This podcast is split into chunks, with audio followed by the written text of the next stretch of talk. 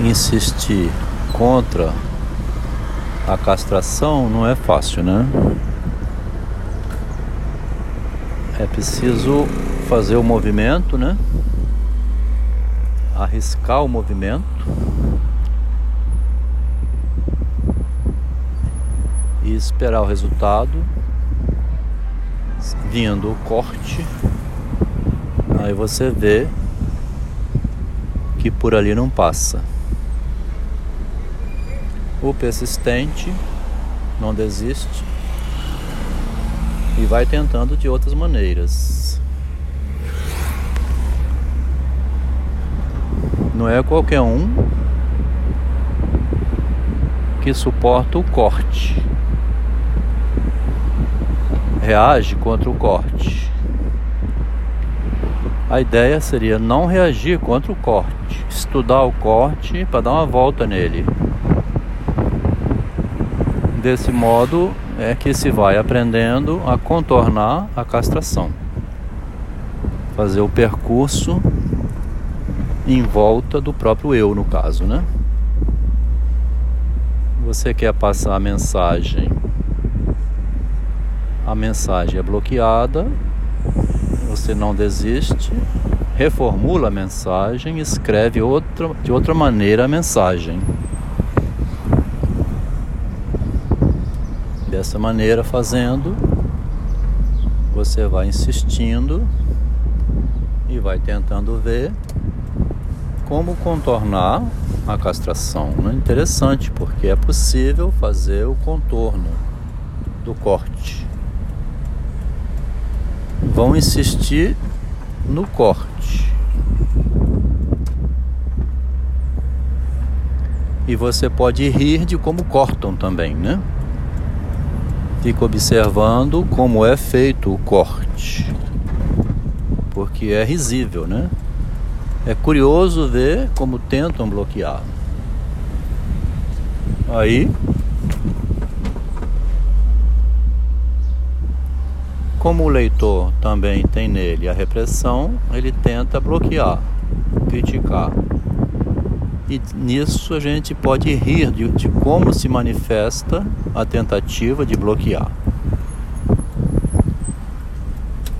Porque a repressão é interna ao próprio leitor, ele lê, toma um choque ou se aborrece e responde da maneira mais bizarra possível. Né? Os comentários são bizarros, representando a dificuldade da pessoa assimilar o texto vem o corte no texto, que é um corte bizarro, risível, né? A gente ri do corte, porque ele é bizarro, mas respeita, não reage, não rebate o corte, deixa ele lá, porque senão vai entrar em guerra de palavras. Aí tenta um outro, outra forma de manifestar. Desse modo você vai ver como que a castração existe atuando, né? A pessoa tenta passar uma mensagem que outro não entende, a mensagem é rebatida, mas você não rebate o rebatimento, fica quieto para observar como que o leitor lê. Aí sim você vai ver se o leitor tem cabeça para ler um texto e perceber a ironia, o jogo de palavras, não ficar louco com o texto. O texto então é um teste quase que o tempo todo, um teste ao, ao corte, né? um teste à compreensão. Como a pessoa não compreende, ela corta. O escritor teria que ter muita inteligência e persistência para não cair no rebate da discussão do texto. Ele bota o Machado publica lá o texto dele. Ele não fica ali respondendo, né? Ele assiste a como que leem o texto e fica na dele.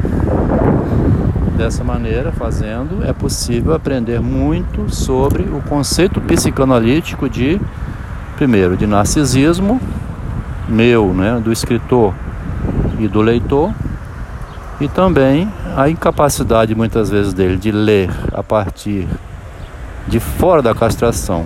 Aí ele se irrita com o texto, corta o texto, grita contra o texto, faz atitudes bizarras piores que o texto, sem perceber que quem postou queria ver a compreensão dele do texto. Não queria um bate-boca com o leitor. Inclusive o leitor é desconhecido.